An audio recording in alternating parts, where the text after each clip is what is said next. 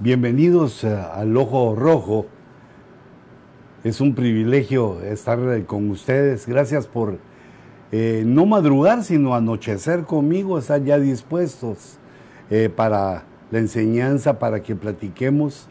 Y siempre estamos en la disposición de que nos escriban para leer sus comentarios, sus preguntas, lo que ustedes quieran decir. es un privilegio para mí eh, estar esta noche y meditando eh, con el Señor, meditando en el Señor de este programa, de, esta, eh, de este tiempo, de este esfuerzo que hacemos todos de estar aquí, que realmente a mí se me convierte, hermanos, en un deleite. No es de ninguna manera cargoso, ni lo siento tarde, sino para mí es un deleite y como les he dicho antes, eh, mi deseo es trasladar de las cosas que el Señor eh, me ha mostrado, que he aprendido en los años del ministerio eh, que Dios, en el cual Dios me ha concedido. Yo quisiera trasladarlo todo a ustedes porque son la generación que viene atrás. Si hay un mañana después del 2021, si hay un mañana que sabemos que lo hay por la escritura, ustedes han de estar ahí de pie ustedes han de estar firmes enfrentando a los adversarios. Ahora, yo quisiera quedarles o dejarles claro este punto, que el centro de todo es Cristo, Jesús, Jesucristo. La clave del criptólogo, como lo veíamos la vez pasada, el criptólogo es el que busca eh, códigos en la escritura eh, mensajes que están ya sea bajo la letra o de alguna manera encriptados, escondidos. Estos códigos sirven para hablarnos de mensajes profundos y también sirven como un eh, sello de seguridad, como, un, como una cerradura de seguridad. Cerradura de seguridad, sí, en la cual nosotros podemos ver y entender que el libro ha sido guardado, la Biblia, donde nos estamos basando, ha sido guardado durante milenios y que es la palabra de Dios. Y que Dios dejó esta, estos encriptados, dejó estos códigos para que lo entendiéramos por el Espíritu Santo y un privilegio que nos dan a los eh, creyentes de la última generación. Pero Dios lo dejó encriptado así, no, no para hacernos eh, cabezones u orgullosos, sino que es un testimonio de Dios para que sepamos que así son las cosas, que la palabra es la verdad y que Él dejó esos, esos sistemas de seguridad en acrósticos, en el Adbash, en gematría, en los años por versículo, eh, en los años del siglo XX de los Salmos y en una serie más larga y grande una serie de formas en las cuales Dios deja cosas secretas para los que profundizan, para los que investigan, eh, de los cuales eh, podemos eh, estar orgullosamente espiritual, orgullosos espirituales de qué es lo que estamos haciendo hoy, queriendo profundizar en la escritura para comprender sus misterios y maravillas los antiguos de las religiones eh, eh, antiguas y falsas se escudaban en una, especie de enseñanza secreta. Se jactaban de que tenían enseñanzas secretas a los cuales o de las cuales enseñanzas solo los iniciados, un grupo élite de personas podía saber. Este grupo élite era por alguna especie de poder o grandeza que se deseaban, pero que, ellos deseaban. Pero Jesús no lo hizo así. Jesús no lo pensó así, sino que aquel dijo, aquel redentor lo que dijo fue que él tenía sus discípulos, que él tenía discípulos llamados y que le iba a revelar cosas a sus discípulos en privado. A los demás les iba a hablar en parábolas a los demás les iba a hablar con códigos, para que viendo no vieran y oyendo no entendieran. pero a los discípulos les iba a hablar y les iba a explicar los misterios guardados de eternidades y eternidades y miles de siglos de milenios que Dios ha tenido en su potestad, un tesoro guardado. Y que aunque muchos han querido ver entre esos secretos y esos misterios, Jehová nuestro Dios no lo ha permitido. Guardó una sabiduría, guardó unos regalos, guardó cosas solamente para los creyentes del final de los tiempos. Y es que en Cristo está todos los misterios condensados de la, de la sabiduría, del entendimiento, y están revelados de alguna manera de todas, en todas las páginas de la Escritura. Pero sin Cristo, sin Jesús, no hay entendimiento de esto. Muchas de las personas que no entienden es porque no creen. Eh, mira, aquí no le podemos jugar, bueno, ni en nada le podemos jugar al Señor. Por ejemplo, el Señor está entrando a Israel, lo está sacando de, Egipto y lo está metiendo a Israel y lo lleva 40 años y después lo quiere pasar de el desierto a la tierra de abundancia y les dice, mira, ya vi los planes que estás haciendo, ya conozco los planes que estás haciendo para cuando entres en la nueva, en la tierra que te daré en la nueva tierra que has, donde has de vivir. Quiere decir que Dios ya sabía lo que ellos pensaban, ya sabía que ellos estaban queriendo hacer el mal. Y eso también eh, nos pasa a nosotros, Dios ya sabe. Por eso lo primero que Él requiere es que nosotros creamos en Cristo. Por la fe en Jesús empieza a abrirse nuestra mente. al eh, escuchar y leer su palabra, se empieza a abrir nuestra mente para que podamos, mm, digamos, de una manera sencilla, podamos penetrar en esos misterios y profundidades que son de Dios. Imagínate cuán profundos, cuán misteriosos. Los criptólogos o el, criptoanalista es el que pues analiza esa serie de eh, secretos, de códigos que Dios ha dejado en la Biblia, los analiza, los entiende y verifica que solo eh, en la palabra puede pasar eso y se goza por dentro sabiendo que está en el lugar adecuado, está en el lugar de la verdad y que Dios le está hablando por medio de códigos también. Es decir, que está la palabra escrita pero también hay parábolas y también hay códigos y hay una serie de profundidades para la escritura. Profundidades que las han estudiado los judíos eh, en la Torá, en la Tanakh, en el Antiguo Pacto, y también los cristianos hemos estudiado los misterios, eh, los misterios benditos que hay en el Nuevo Testamento. Y nosotros hemos llegado quizá más lejos para la gloria de Dios, lo digo, porque vemos los misterios del nuevo y del antiguo y cómo se funden en ese eh, matrimonio divino, cómo eh, logran cada uno meter sus raíces y, y el antiguo habla del nuevo y el nuevo se respalda en el antiguo y ambos son una bendición, donde vemos que es el mismo autor. Ahora, yo me quiero referir a la presentación que Jesús hace, porque ese es el punto que te quiero enseñar hoy. Sin Jesús no hay revelación, sin Jesús no hay ojo rojo, sin Jesús no hay forma de profundizar, porque Él es eh, la sabiduría, en Él está condensado todo, porque en la palabra está la sabiduría, el entendimiento, todos los misterios están en Él. Entonces nosotros tenemos que abocarnos a Él. No podemos estar solo con los misterios, ni, ni solo con algo, sino tenemos que ver que la palabra de lo que nos habla es de nuestro Señor Jesucristo. Y entonces Él en Apocalipsis, en la revelación, y esta palabra es la que empieza a abrir nuestra mente, o no empieza, sino que continúa abriéndola. Jesús hace siete presentaciones.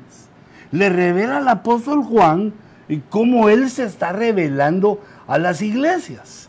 Y se revela así el Señor para que nosotros lo veamos desde ángulos diferentes y que sepamos que como Él es la cabeza y la iglesia es el cuerpo místico y los ministros somos los guardaespaldas del cuerpo místico de Cristo, entonces debemos entender que lo que le pasa a la cabeza también va a influir ah, sobre la novia, sobre la esposa y sobre los guardaespaldas, sobre los ministros. Lo que tiene el novio, lo que el Cristo nos deja en la escritura, cómo Él se revela y se presenta. Nos da las herramientas que nosotros necesitamos para enfrentar eh, en la vida los problemas. Los problemas a causa del pecado de la dejadez. El principal problema que un humano, eh, digamos, atiende o se enfrenta en la vida es mantenerse firme delante del Señor. Es que persevere delante del Señor. Por eso es tan importante. Y, digamos, lo traía a memoria porque, hermanos, me ha tocado conocer a gente buenísima, gente hermosa, que con una visión del Evangelio tremenda y que entiende cosas profundas y las enseña bonito, pero no se mantiene, no persevera. Se necesita ciertas cosas para para perseverar en esto, para entender eh, las codificaciones, los códigos, para ir entendiendo se necesita perseverar y saber que Jesús es Dios. Y ya con esas cosas esperamos que el Espíritu Santo pues haga el milagro en nosotros del nuevo nacimiento y que recibamos de parte de Dios esa unción del Espíritu Santo.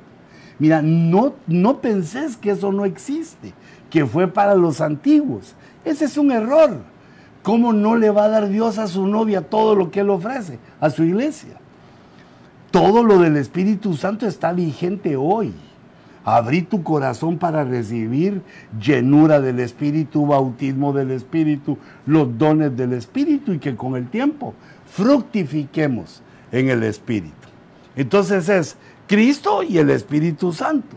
Y Cristo nos revela aquí en Apocalipsis quién es Él y qué cosas tiene. Para que nosotros con las herramientas de nuestro intelecto, sabiéndolo y aplicándolo a la fe, podamos también eh, tener victorias poderosas, grandes, sabiendo quiénes somos, sabiendo quién es para nosotros Cristo y qué cosas hacer a nuestro favor. Y esas unciones, que son siete unciones, eh, se ministran para los creyentes, para los discípulos. Y solo falta que nosotros pues la recibamos, si, si tú querés.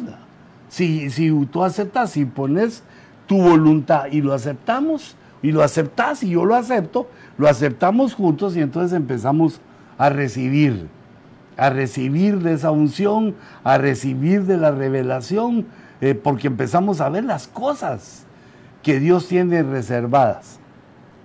Ahora, fíjate, empecemos paso a paso. La primera iglesia, en la primera iglesia, que es la iglesia de Éfeso, Jesús se presenta a esa iglesia como el que la cuida, como su cuidador, como que Él es el que está interesado en ella, como Él es el que está queriendo que no le pase ningún daño, durante los años que permanezca en la tierra, que, no, que se sostenga y que no sea dañada de ninguna manera. Y entonces le dice Jesús, le dice al apóstol de esa iglesia o al ángel, al enviado, le dice, escribe al ángel de la iglesia de Éfeso esto. ¿Qué, Señor? ¿Qué le escribo? El que tiene las siete estrellas en su mano derecha y que anda entre siete candeleros, entre los siete candeleros de oro, dice esto. Entonces vemos que está hablando de una menorá, en la cual menorá los candelabros son las siete iglesias. Es decir, todas las iglesias del mundo tipificadas en siete, porque el número siete es un número que habla de perfección. Entonces, Las siete estrellas son los fuegos, la iluminación que tienen los ah, candelabros. Y el candelabro, los propios candelabros, son las iglesias. Es decir, eh, mira, decirles, decirles a la iglesia, yo soy el que tiene los, las estrellas, los fuegos, el fuego de los siete candeleros, y yo ando entre ellos. Yo los cuido, y mi presencia está con ustedes, porque yo les prometí que iba a estar con ustedes todos los días, todos los días. Ni uno iba a faltar, que iba a estar con nosotros. No, no importa si nos está yendo mal, bien o regular, no iba a faltar Dios. Entonces a la iglesia de Éfeso lo que le dice es, yo te cuido. Yo soy el que te doy a la gente que te enseña, los apóstoles que te enseñan. Y que la luz que les he dado brille para que tú aprendas de ellos. Y luego tú vas a brillar igual o más que ellos. Entonces, primera iglesia, mensaje. Yo tengo las siete estrellas y ando entre los candelabros. Quiere decir, yo te cuido y yo soy por ti. Esa es la primera iglesia.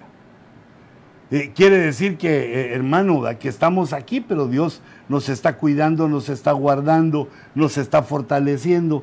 Mañana quiere trabajar, el Señor lo sabe. Y la fuerza, la unción del Espíritu nos va a dar el carácter y la fuerza para levantarnos, ir a trabajar y ganar nuestra, nuestro pan para la mesa.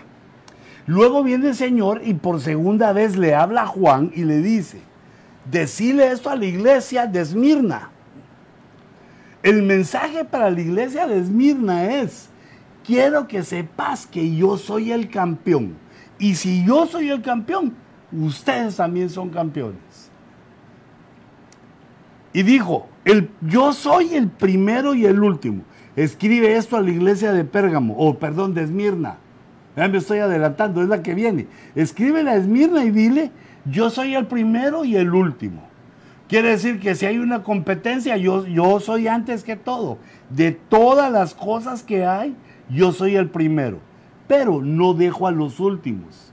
Yo llego a la meta primero y después estoy acompañando a todos hasta el último de los últimos para que lleguen a la meta porque yo soy el campeón. No, soy, no solo soy el primero y el último, sino que hice una obra poderosa, gloriosa, un, un campeonato nunca visto, una corona, un trofeo nunca visto. Yo estuve muerto y he vuelto a la vida. Esto no lo había hecho nadie jamás aunque de alguna manera quizá alguien en algún momento Dios permitió que estuviera muerto y regresara a la vida, pero tiempo después había muerto también. Fíjate esa situación. Quizá había eh, sido levantado de la muerte, pero volvió a morir. Pero esta, esta victoria, anastasis, que es la palabra que se utiliza en el Nuevo Testamento para resurrección, cuando la resurrección es porque ya nunca va a morir. Y cuando alguien va a, morir de nuevo, como Lázaro que lo resucitaron, eh, el amigo de Jesús lo resucitó, pero los eh, judíos lo querían matar y, como resucitó antes de Cristo, seguro que eh, o murió o lo mataron, porque él tuvo un levantamiento ejeiro se levantó para seguir viviendo la vida biológica por el poder de Dios. Pero este punto de resurrección, este, esta clase, este tipo de resurrección no se había visto nunca. Por eso se le llamó, tomaron los apóstoles, principalmente Pablo, del lenguaje griego, de la palabra anastasis, que de ahí viene también Anastasia. Anastasis significa una resurrección en la cual no se vuelve a morir. Y el primero que hizo esto fue Jesús. Él es el campeón, es el que venció al ser más poderoso de la creación, la muerte. Él siendo hijo de Dios, del Creador, vino a la tierra y derrotó al campeón de los malos, que es la muerte. Entonces, dos cosas. Yo soy el primero si es competencia, yo gano. Y si yo gano, ustedes son mi cuerpo, ustedes van a ganar. son campeones. Y segundo, en fuerza. El más poderoso se me opuso y lo derroté. Yo soy el primero y el último y el que estuve muerto y ha vuelto a la vida. Pero este, este yo soy el campeón, Jesús nos lo dice porque mientras estemos en la tierra podemos encontrarnos con aflicción. Por eso en el verso 9 le dice el Señor, ya sabes que yo soy el, campeón, pero yo conozco tu tribulación y tu pobreza. Fíjate lo que estaban eh, recibiendo esas iglesias o la iglesia Esmirna. Estaba recibiendo tribulación, no era la tribulación escatológica, pero era una tribulación. Siempre la tribulación es de sufrimiento. Tribulación y pobreza. Porque a veces o alguien dirá, ah, pues estoy atribulado, pero tengo un buen sanguchón, tengo un buen pan para comerme. Porque bien decía la abuelita, que con pan las penas son menos. Pero si además de tribulación hay hambre, se siente uno al borde de la muerte. Hay pobreza, dice. Yo conozco tu tribulación y tu pobreza, pero tú eres rico. Tú eres rico. Ahora fíjate, primero le dice, yo soy el campeón, el primero y el último y el que derrotea la muerte. No penses que a mí me faltan fuerzas, dice el Señor. No penses que a mí me falta algo y que por eso tú no lo tenés, sino que yo conozco, te estoy viendo. Yo conozco tu tribulación y tu pobreza. ¿Y qué te doy yo? Sabe de mí, sabe de Cristo, que yo soy el primero y el último y yo derroté a la muerte. Y la siguiente situación que le dice también está en el verso 10. Le dice, no temas lo que está por venir. Mira, esta es una de las cosas que la humanidad, a, la que la humanidad le teme, al futuro. No temas lo que está por venir. Esta palabra la quiero dejar en tu corazón. Porque si no tenemos estas certezas, eh, cuesta poner la mente en la codificación de cosas cuesta que podamos dedicarnos a ser criptoanalistas o ver qué está diciendo o qué cosas hay aquí, porque eh, hay otros problemas de la vida que nos atañen y nos atraen y que si no son resueltos, no solo nosotros sufrimos, sino la familia, los que viven con nosotros. Por eso le dice el Señor en el verso 9, en el verso 9, no penses que yo ignoro, yo conozco tu tribulación y tu pobreza pero quiero que sepas esto, soy rico.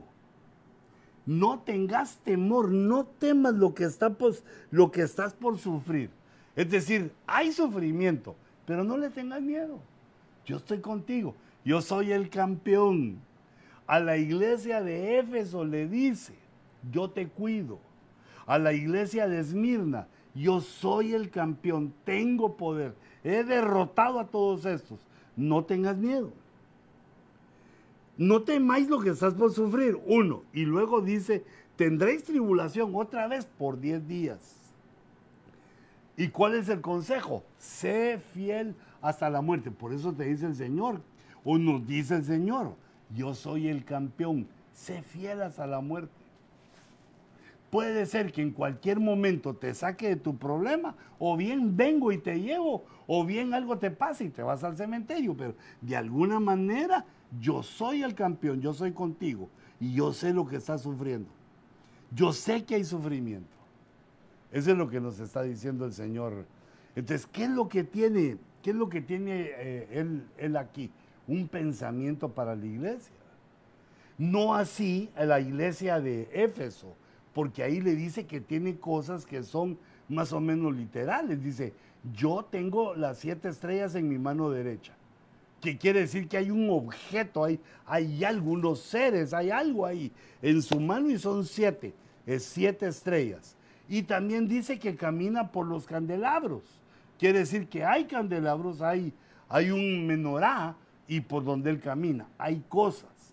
En la iglesia de Esmirna no hay, no hay cosas, no hay estrellas, no hay candelero, sino que lo que dice Dios ahí es, fíjate qué poderoso el mensaje. Yo soy campeón. Y si yo la cabeza soy campeón, también el cuerpo y, también los ministros son campeones. Y les voy a dar la victoria. ¿Cuál es el punto? No tengamos miedo. No temáis lo que está por venir, el futuro, porque aquí está la confirmación. Tendréis tribulación por 10 días.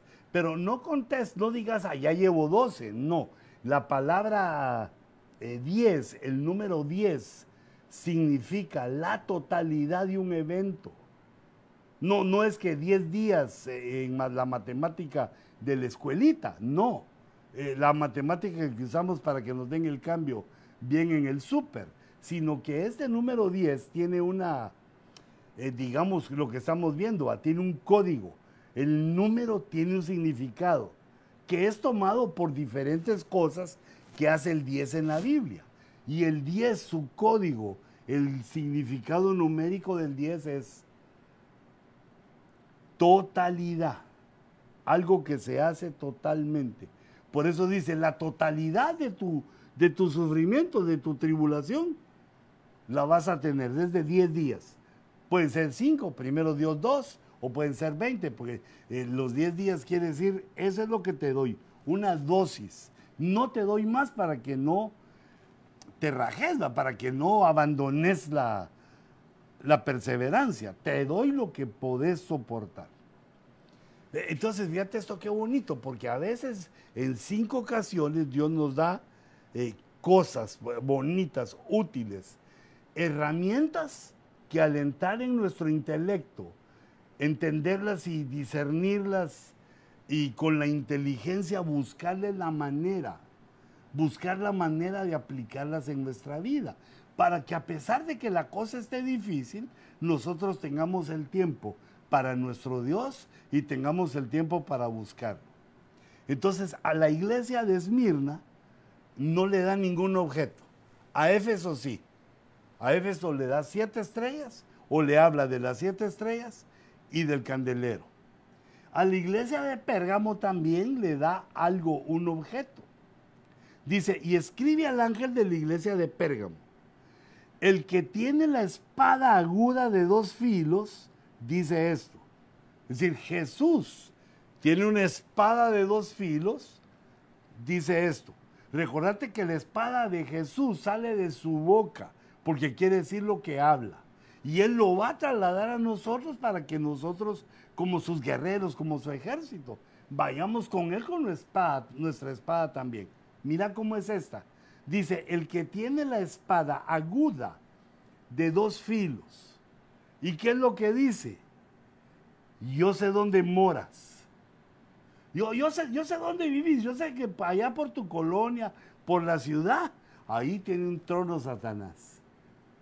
Tú vivís cerca del mal, tú vivís cerca de los malos, tu zona es roja. En tu lugar donde vivís no, no les gusta mucho, hasta más barato lo dan, porque no les gusta a muchos. Porque el Señor dice, a, ti, al que quiero que sepas que tengo una espada, porque quiero que la uses, es una espada en la boca, no es para matar a nadie, no es para agarrar a trancazos a nadie, sino que es una espada que sale de la boca porque nos habla de Efesios en el capítulo 6, donde dice que la espada es la palabra de Dios. Pero fíjate las cosas que nos dice. La primera, yo sé dónde moras, donde está el trono de Satanás.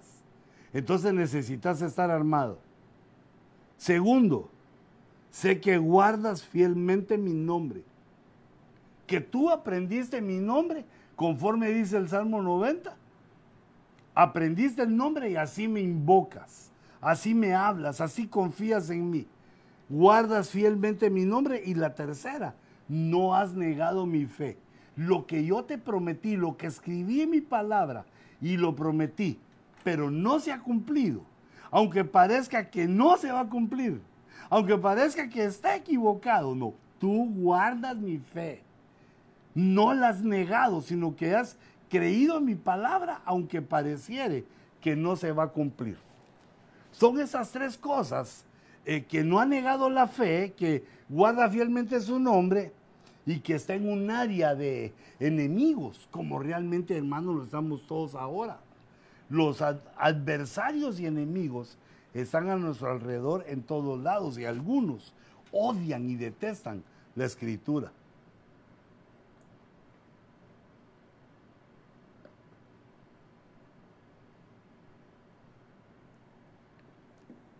Esta agüita no se puede tomar poquito, es lo único malo. Entonces, fíjate ya cosas que llevamos. ¿Qué le da? Digamos, ¿qué le da Dios? ¿Qué Dios le dice a la iglesia? Te doy estrellas para que te iluminen y a ti te doy un, menorá. Te hago menorá.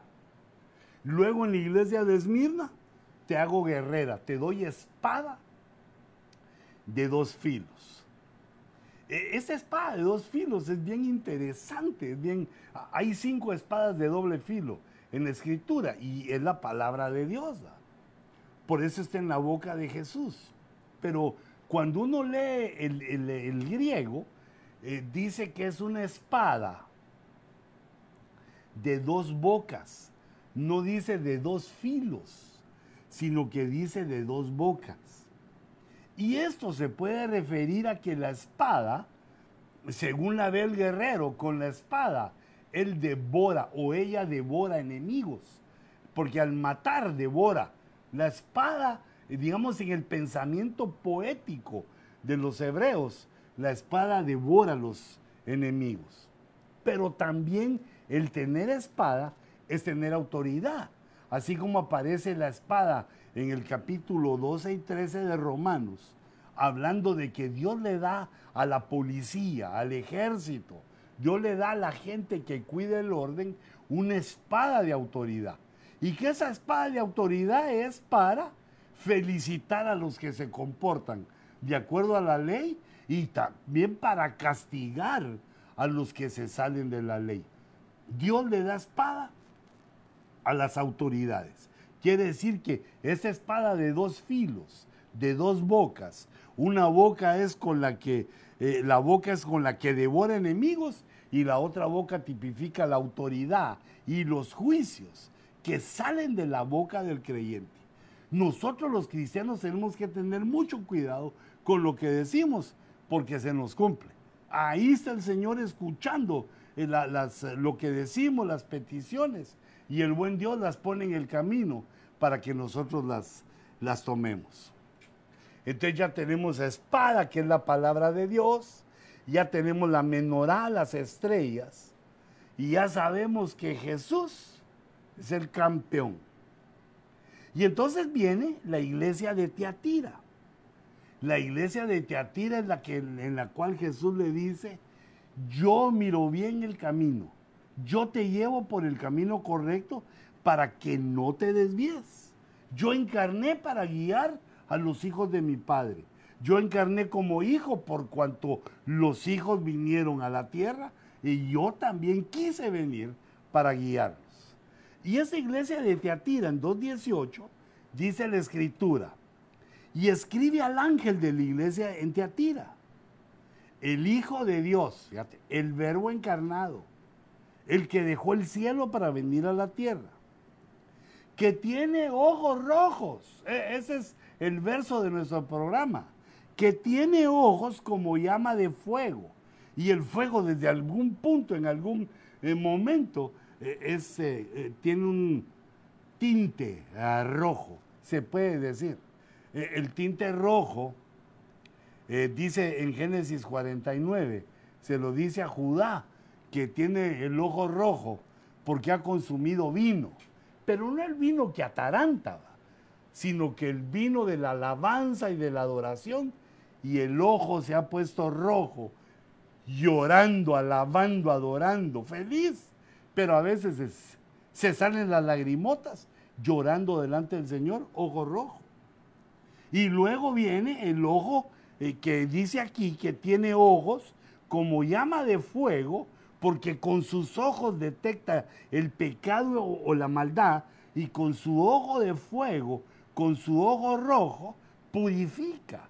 El fuego es un purificador por excelencia. Purifica el fuego. Purifica el oro en el horno. Eh, purifica la plata. Eh, purifica.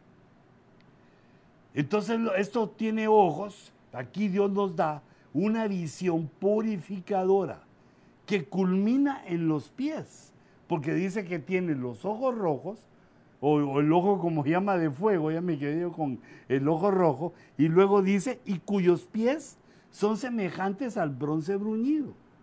Bronce bruñido quiere decir eh, bronce purificado, bronce eh, pulido, un bronce reluciente. Entonces vemos cómo la visión y la forma de caminar está entrelazado. Eh, fíjense, pero fíjense este punto, qué interesante, que en la escritura el bronce tipifica, el bronce como metal, así como el oro tipifica las cosas del cielo. La plata tipifica, ah, digámoslo así, tipifica la redención, la purificación para llegar al cielo. Y el bronce tipifica el juicio por el pecado. Es decir, que el ojo rojo, el ojo con el fuego, mira el caminar y corrige. Mira la forma en cómo hemos andado y corrige. El mentiroso debe de buscar decir la verdad. Eh, el murmurador debe procurar callar su boca. El ladrón debe dejar de robar. Y así cada quien corregir. El adúltero debe abandonar eso.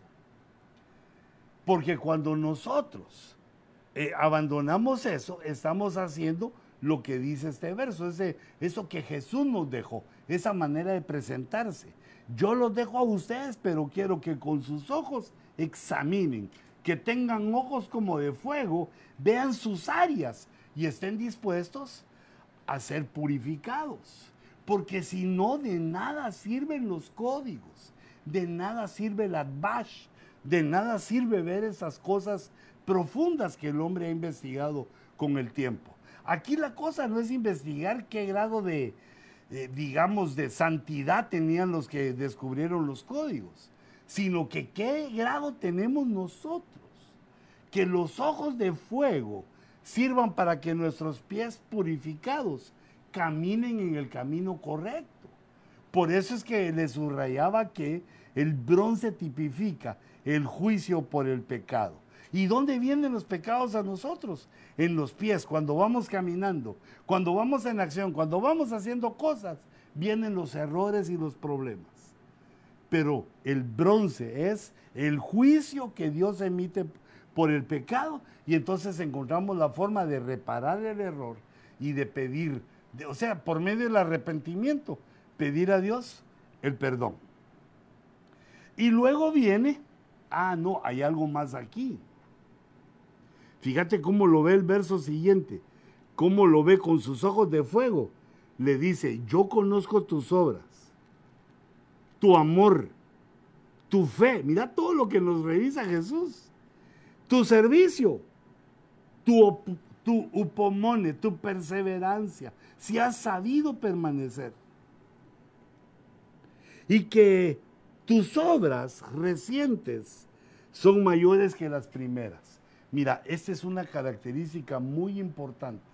Las obras son un problema para nosotros los humanos. Tenemos pensamientos que están fuera de lugar, que no son la realidad.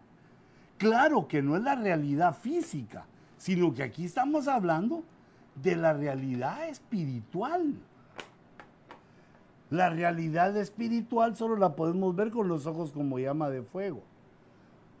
Pero ¿por qué te digo esto? Porque aquí está diciendo que nos está viendo las obras, que las que hacemos actualmente en el presente, es decir, las del pasado se quedaron atrás, pero las que estamos haciendo actualmente son mejores, son mayores, dice. Tus obras recientes son mayores que las pasadas porque en eso se ve que vamos mejorando. Si seguimos haciendo las mismas obras durante mucho tiempo, no hay un avance, no hay un desarrollo, nos quedamos sin evolución. Dice, yo conozco tus obras y hasta el final, que tus obras recientes son mayores, son mayores, las recientes son mayores que las, las postreras. Pero no solo tus obras, estoy viendo tu amor, tu fe, tu servicio y tu perseverancia. E, es decir, necesitamos los ojos de llama de fuego para nosotros mismos ir viendo y inspeccionando dentro de nosotros, reflexionando acerca de nosotros mismos para ir mejorando y que las obras sean mayores y que venga el fruto que esperamos como árboles de justicia. Entonces a, a Teatira le dan ojos y pies, ojos para que tenga visión y pies bruñidos, pies de bronce bruñido, que pueda caminar por el camino sin cometer los errores. Por eso bruñido es pulido, lustrado, brilloso. Quiere decir que es un caminar digno, que va por el camino de la vida, caminando de una manera hermosa, poderosa, de acuerdo a lo que Dios pide, no el hombre, porque tiene ojos de llama de fuego. Hay ojo rojo en la escritura.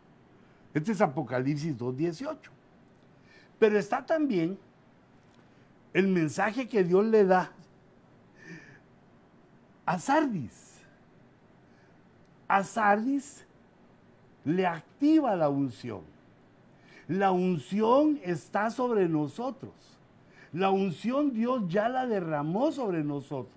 Se necesita una activación cuando estás oyendo la palabra, cuando estás orando, en un momento en que el Señor toque.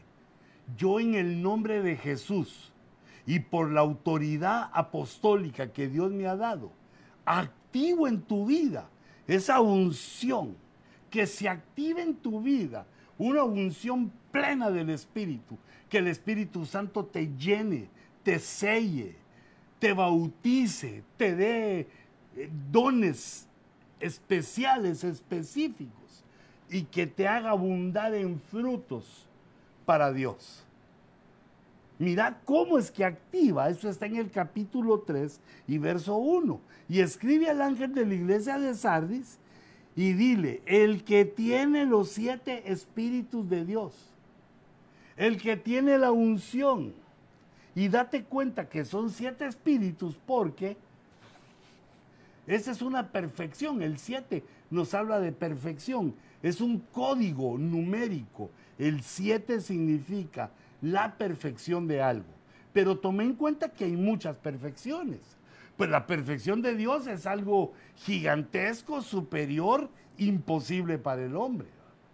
Pero hay, hay una perfección espiritual que se puede alcanzar.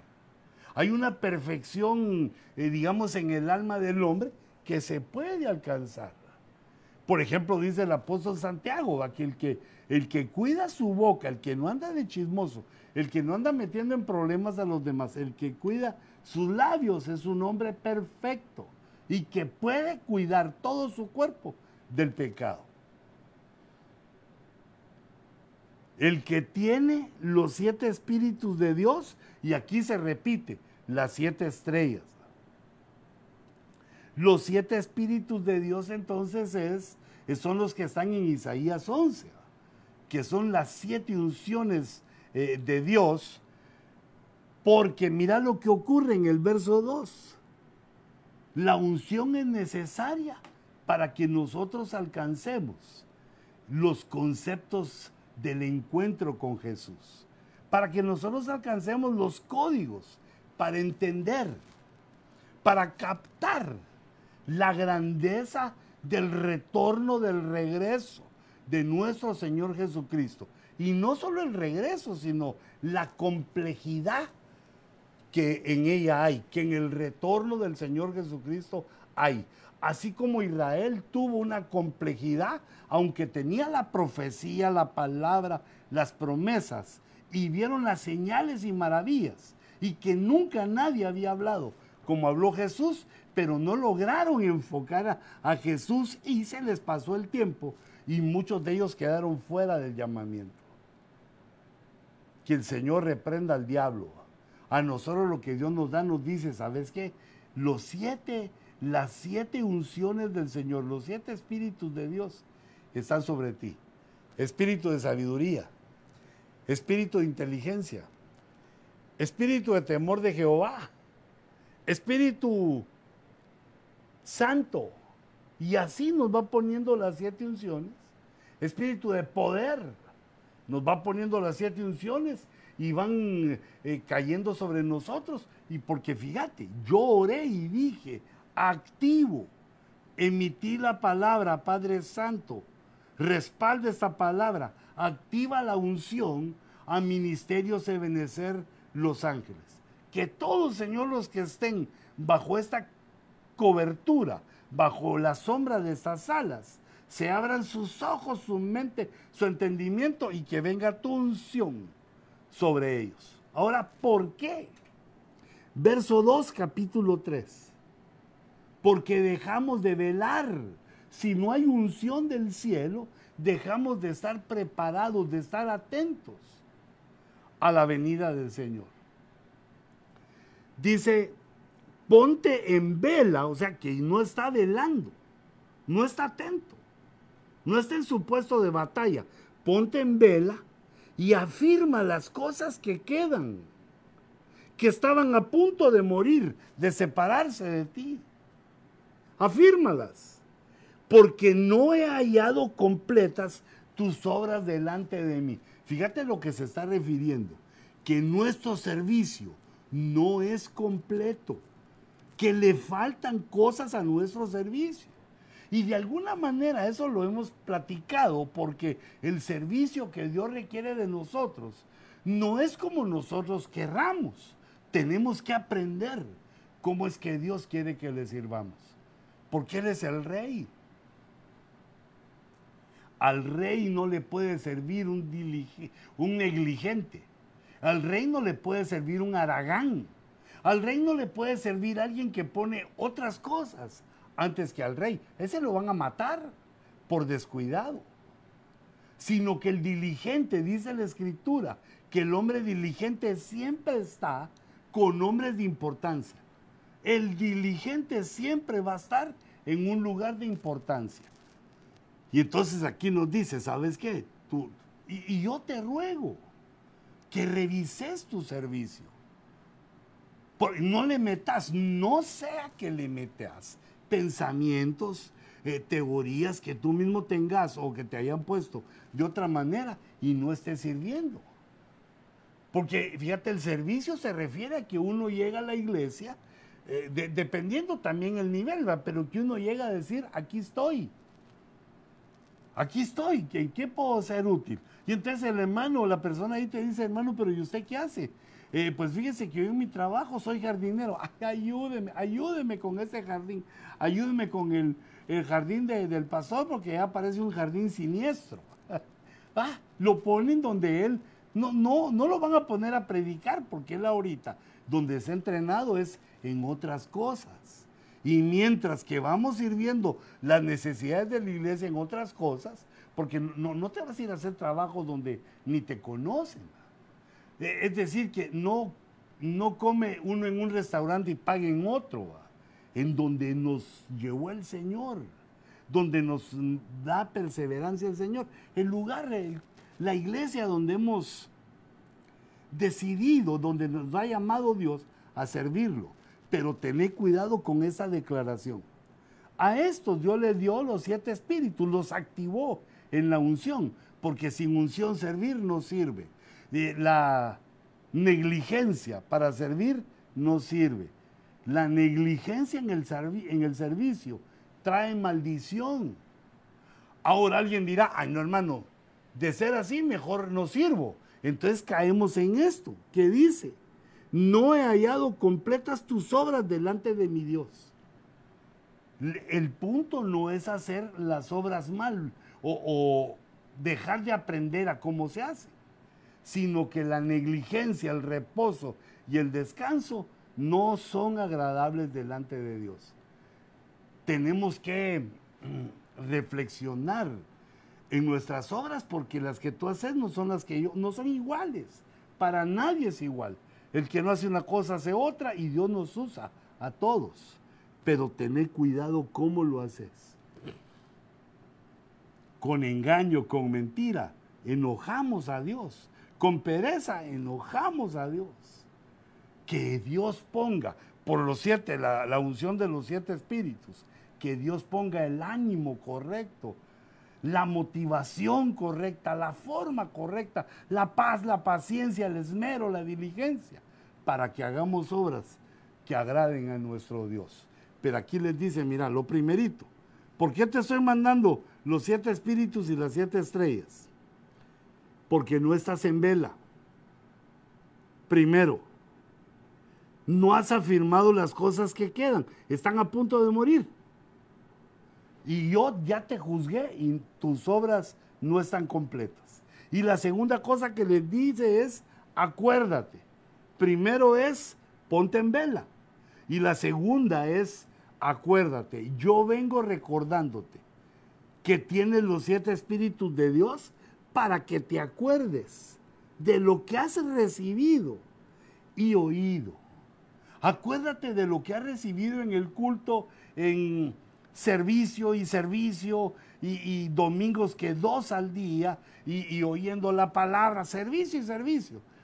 Lo que has oído, acuérdate, y lo que has recibido, guárdalo y arrepiéntete. Yo creo que de alguna manera todos nos tenemos que arrepentir, arrepentir constantemente.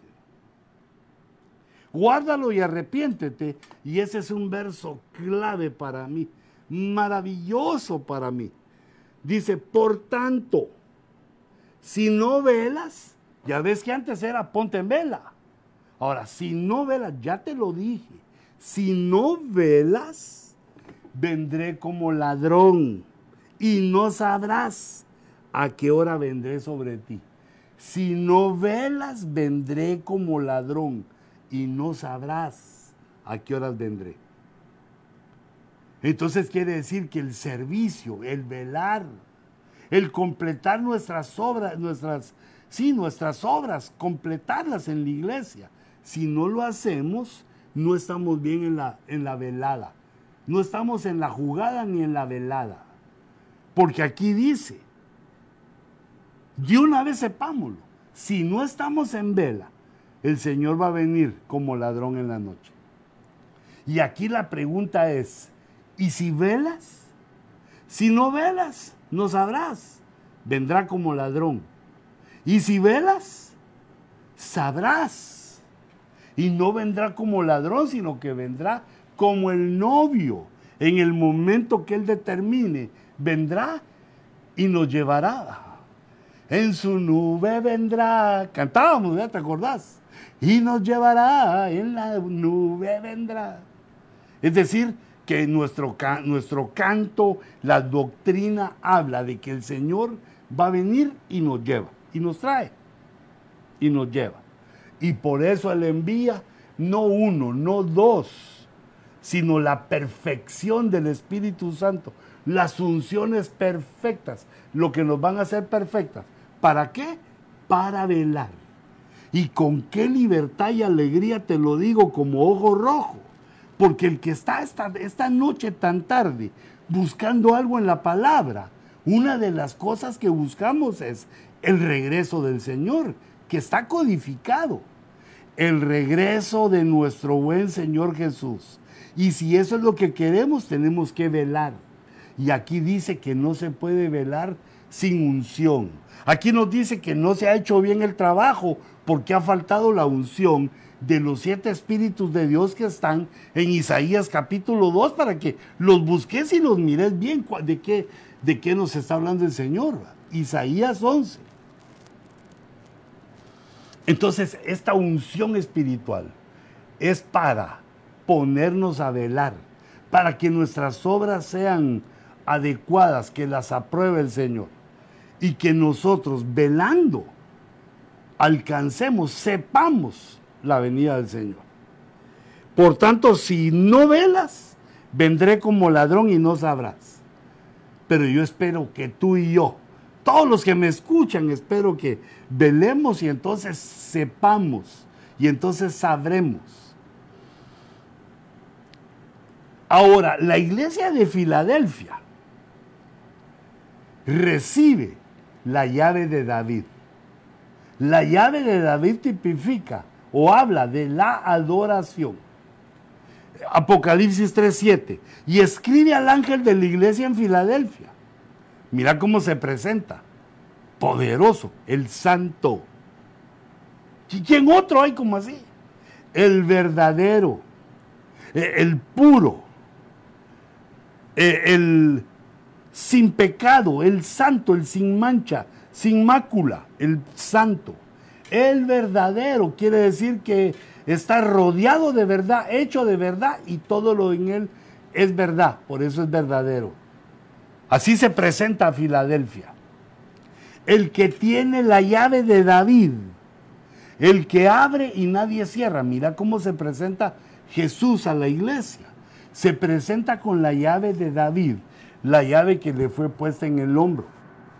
Esta llave se refiere, es una llave espiritual, se refiere a la llave de la adoración, se, se refiere a la llave que abre para entrar al lugar santísimo. Y aquí vemos que en Filadelfia Dios se manifiesta, que nos da autoridad para entrar, nos da llave de David, llave del amado, y también nos habla que Él ya decidió, Él ya determinó y proclamó que Él es el que abre puertas y nadie cierra. Y cuando Él cierra, nadie abre. Que Él es el dueño de las puertas y tiene autoridad. Y a nosotros nos dio la llave de David. Mientras alcanzamos el volar eh, con el Señor en el rapto, nos dio la llave de David para que entremos al lugar santísimo se le llama en clave, el código es la llave de David, porque David fue el que descubrió fuera de su tiempo, descubrió la adoración, descubrió eh, cómo rasgar su instrumento, además de que inventó instrumentos, inventó canciones, inventó poemas, pero no solo por su acervo musical, no solo por su eh, inspiración musical y literaria, sino que porque entraba al lugar santísimo, al lugar que dos mil años después o, o 900 años después Jesús con su sangre abriría para que los creyentes entráramos por ese camino nuevo y vivo hasta el lugar santísimo, hasta el lugar de la presencia de Dios, donde adoramos, con cántico nuevo, con dones del Espíritu. Entonces fíjate lo que trae, llave y trae puertas. Y cuando Él abre, no se puede cerrar. Y, dice en el verso 8, uno más, uno después de esto, eh, un fragmento del verso, dice, he puesto delante de ti una puerta abierta que nadie puede cerrar. Es decir, que Dios puso delante de los... ¡Qué cosa más gloriosa! Puso Dios puertas. Mira, puerta tipifica una oportunidad. Por ejemplo, pone una puerta del ministerio. A donde vas, pone una puerta y la deja abierta para ti, para mí, para que entremos al ministerio nos abre puertas de oportunidad, nos pone gente. La gente también son puertas. Cuando nosotros miramos gente, Dios nos da la llave de David y, por medio de ella, cuando le hablamos a esas puertas, se abren a Cristo, se arrepienten, aceptan y se vuelven eh, adoradores, se vuelven ovejas. Y mira que yo he conocido unas ovejas tan buenas que han alcanzado grandes cosas eh, en su vida en la iglesia y, los, las ovejotas que los llevaron a veces se han quedado tropezando. Nosotros debemos de hacer evangelismo porque tenemos la llave de la adoración, la llave de David. Debemos aprender a hacer evangelismo, pero, pero, traer a la gente, pero no descuidarnos nosotros atender a los otros, dirigir a los otros, porque ese es un liderazgo, es una puerta que Dios dejó, una puerta de oportunidad, porque el que evangeliza y gana almas es sabio, le dan corona de sabio, le pega aquí, mira, Dios lo reconoce. Ese es el trabajo que Dios reconoce. Que se eh, abrieron puertas de oportunidad, entraste, proclamaste el mensaje y trajiste gente a la salvación, a la iglesia. He puesto una puerta abierta delante de ti. Yo recibo esa palabra juntamente contigo, porque ese es tiempo de oportunidad. Ay, hermano, no, es tiempo de pandemia. Mira, los malos tiempos son tiempo de oportunidad, también los buenos, pero en los buenos tiempos la oportunidad es más obvia, la oportunidad es, eh, eh, es más frecuente. Pero aquí nos está diciendo Dios que nos abre una puerta que nadie puede cerrar, es la puerta de la oportunidad en medio de, la pandemia. Así que trabaja con todas tus ganas, hacer tu mejor esfuerzo y espera tu oportunidad. O quizá el trabajo es tu oportunidad. Esperemos nuestras oportunidades porque esos son meses que Dios los va a convertir en gloriosos. Los va a hacer a favor de nosotros. Entonces, ¿Qué le da a Filadelfia? La llave de David. Y la última iglesia, la iglesia de los de la Odisea. Aquí se presenta Jesús como un testigo. Un testigo es el que vio algo y lo dice. Y dice 3.14. Y escribe al ángel de la iglesia en la Odisea. Yo soy el amén. Dice Jesús. El amén es el así sea. Y eso es lo que Dios nos promete. Que todas las maldiciones fueron clavadas en la cruz. Y todas las promesas son sí y amén en nosotros. Todas las promesas que Dios dejó, Él nos dice, sí, amén, son tuyas. Yo soy el amén.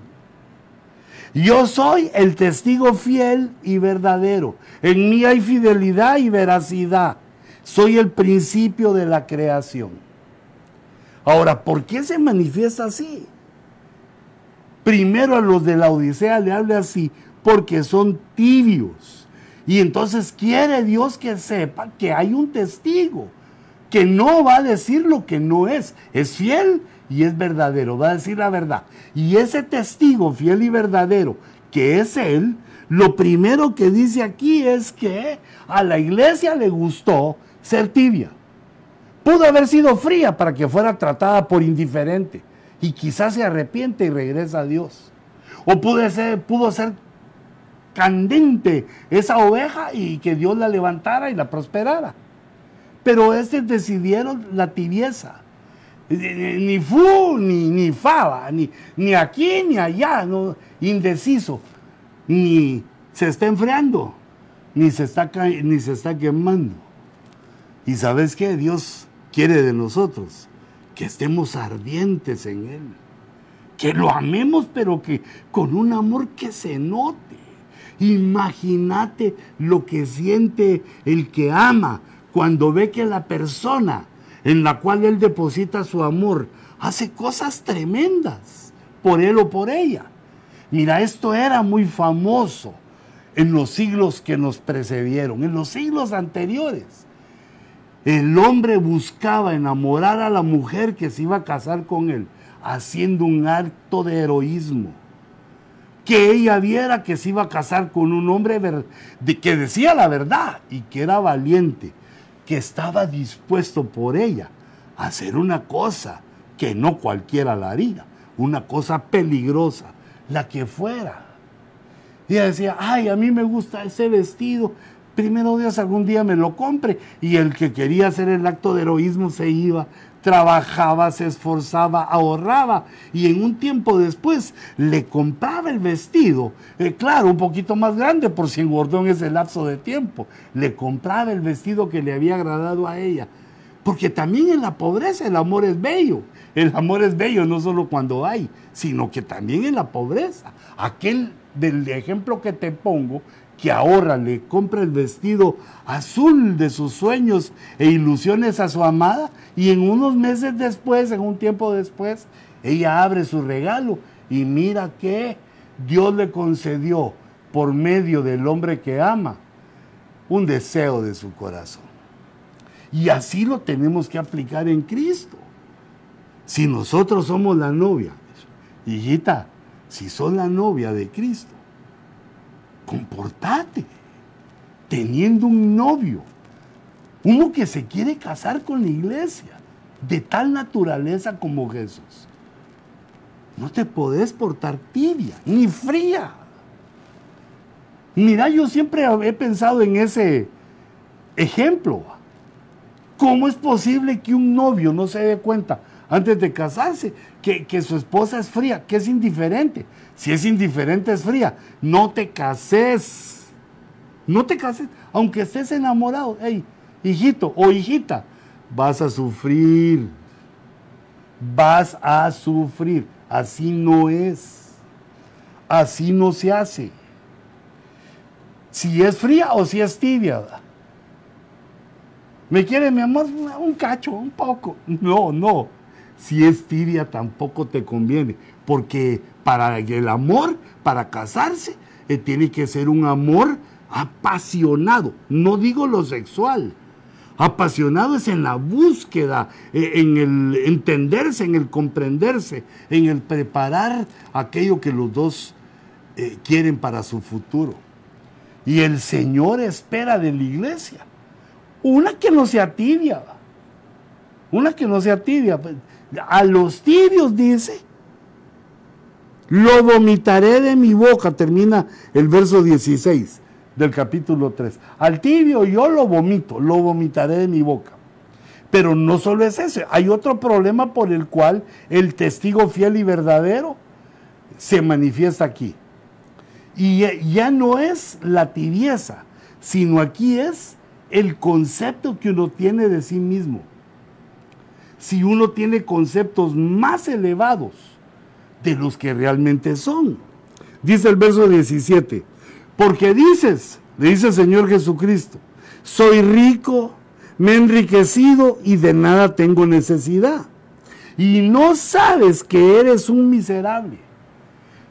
Tú piensas, soy rico, y no sabes es decir, esa es la locura que uno piensa que es lo que no es. Y hay un testigo fiel y verdadero que está diciendo, no, mírate, no podés, o, sí podés, pero no debes ser tibio, ni tampoco tener pensamientos de grandeza. Somos lo que somos. Entonces, mira, aquí está el resumen, porque ya el tiempo nos ha avanzado. Aquí está el resumen. A la iglesia de Éfeso se le dan siete estrellas.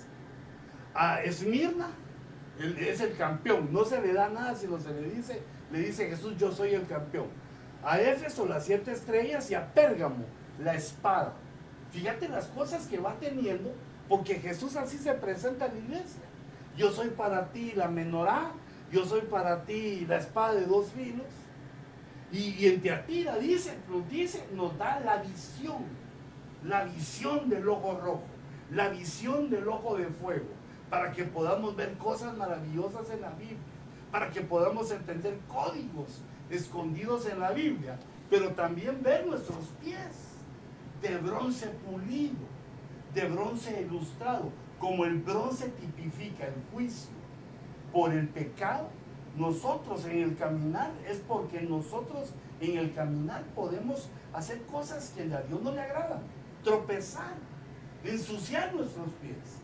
Pero este Jesús se presenta con sus pies como bronce bruñido, queriéndonos decir, te doy ojos de fuego, te doy ojos purificadores, te doy ojos rojos, para que tus pies caminen por donde es. A Sardis le da los siete espíritus. A Filadelfia le da llave. Filadelfia es la última iglesia que Dios le da. Le da cinco. Da menorá, estrellas y candeleros.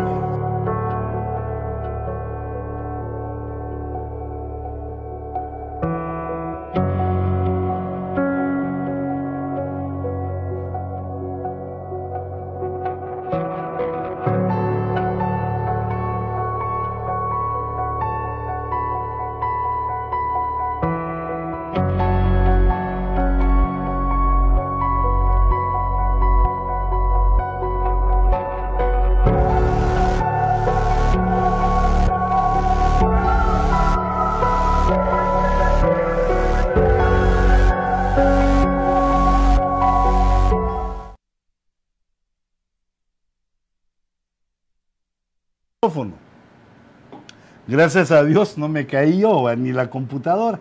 Se me cayó el micrófono, perdón. Pero fíjate, te quiero repetir este cuadrito. Ah, pero hagamos, hagamos una entrada triunfal, ¿verdad?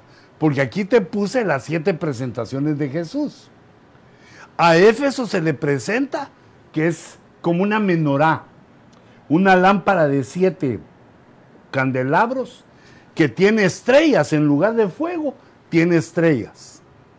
Eh, a la iglesia de Esmirna no le da ningún objeto, sino que lo que le dice yo soy el campeón, yo te cuido, yo estuve muerto y resucité, y yo soy el primero y el último, yo soy el campeón. Ahora, a la iglesia de Pérgamo le da otro objeto, la espada que tiene en su boca, la muestra, la presenta, nos la enseña, para saber que nuestras guerras, nosotros también somos guerreros de Dios, pero nuestras batallas son por la palabra, por la espada del Espíritu, con doble filo. A Éfeso, la menorá ardiendo, que es la iglesia y sus ministros. A, Pérgamo, la espada aguda de dos filos. Y vemos que a Tatira, a Tiatira, la visión de fuego, la visión purificadora, para que los pies de bronce el bronce tipifica el juicio por el pecado. Porque es al caminar en la vida, es a la, cuando actuamos, cuando vamos por ahí, es cuando cometemos errores, vienen las tentaciones, vienen los problemas. Entonces lo que hace Dios es que nos da ojo rojo, ojo de fuego purificador, que al ver nuestras, eh, nuestros pies saben caminar donde no se ensucien, como bronce bruñido, bronce pulido, bronce eh, resplandeciente, limpio. Y entonces aquí ya tenemos visión y pies, tenemos eh, menorá, tenemos espada de dos filos, y a la iglesia de Sardis le da aceite, le da los siete espíritus. A Filadelfia le da la llave de David. Y a la Odisea, así como a Esmirna, no le da ningún objeto, sino que aquí le dice, mira, yo soy el testigo y yo soy el principio de la creación. Para que sepamos que Él está siempre ahí. Y aquí yo soy el campeón. En esas dos iglesias, Esmirna y la Odisea, Jesús no les da nada. Les da palabras, pero objetos espirituales. A Filadelfia, la llave de David, que dijimos que es la adoración pero la adoración con cántico nuevo. Entrada al lugar santísimo. Nos da la llave de David. A Teatira, visión de ojo rojo, buscando, purificando. Ojo rojo y que hace que los pies estén limpios. La espada a la iglesia de Pérgamo y la menorá, las estrellas, para la iglesia de Éfeso. Entonces, si te das cuenta de las siete, dos no tienen un elemento, no tienen elemento espiritual. Y las otras cinco sí tienen elemento espiritual. Y en esas cinco que tienen elemento espiritual, vemos como figura los cinco ministerios. Cuando se habla de las estrellas que alumbran la menorá, se está hablando del apóstol en Éfeso.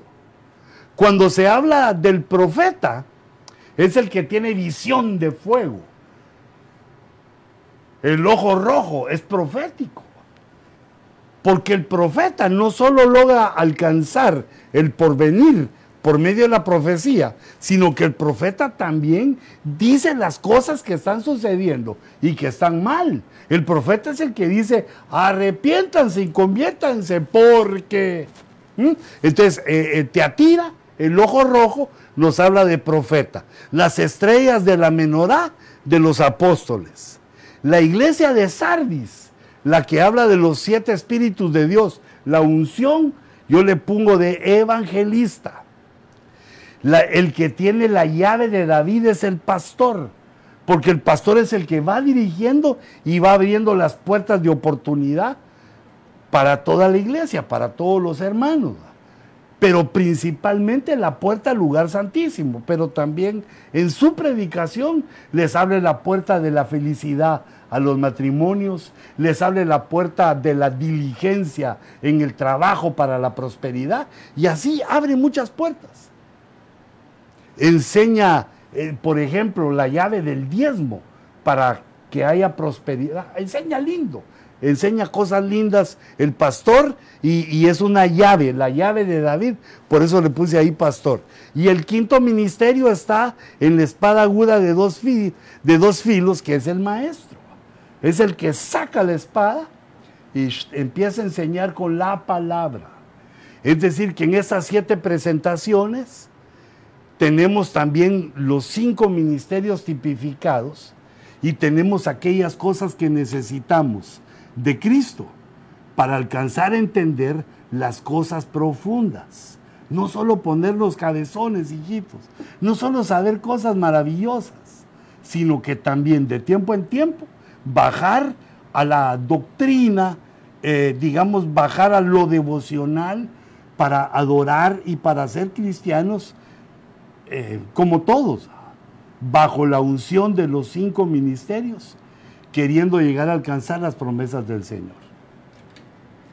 Hermanos, hemos concluido hoy ya con el tiempo, otro día de ojo rojo. Espero que me acompañen el próximo jueves. Y también este Ojo Rojo es un programa muy especial para mí porque estamos despidiendo a una de nuestras ovejas a una oveja de Ministerios de Benecer Los Ángeles, la hermana Gloria Salinas, que ha pasado a la presencia del Señor. Ha fallecido y quiero, no, sé si estén viendo los hermanos Sugarazo, que son muy especiales, son eh, conocidos desde hace mucho tiempo y, y, también hemos tenido un, lazo, un nexo familiar por medio de la boda de mi hijo Álvaro con Jessica Sugarazo.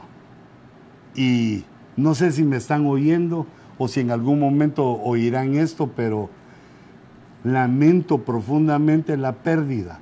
Y aunque también mi edad y el ministerio me hace entender que pues todos ahí vamos, es lamentable perder una persona con la dulzura, el amor, y la bendición que nos traía la hermana Gloria.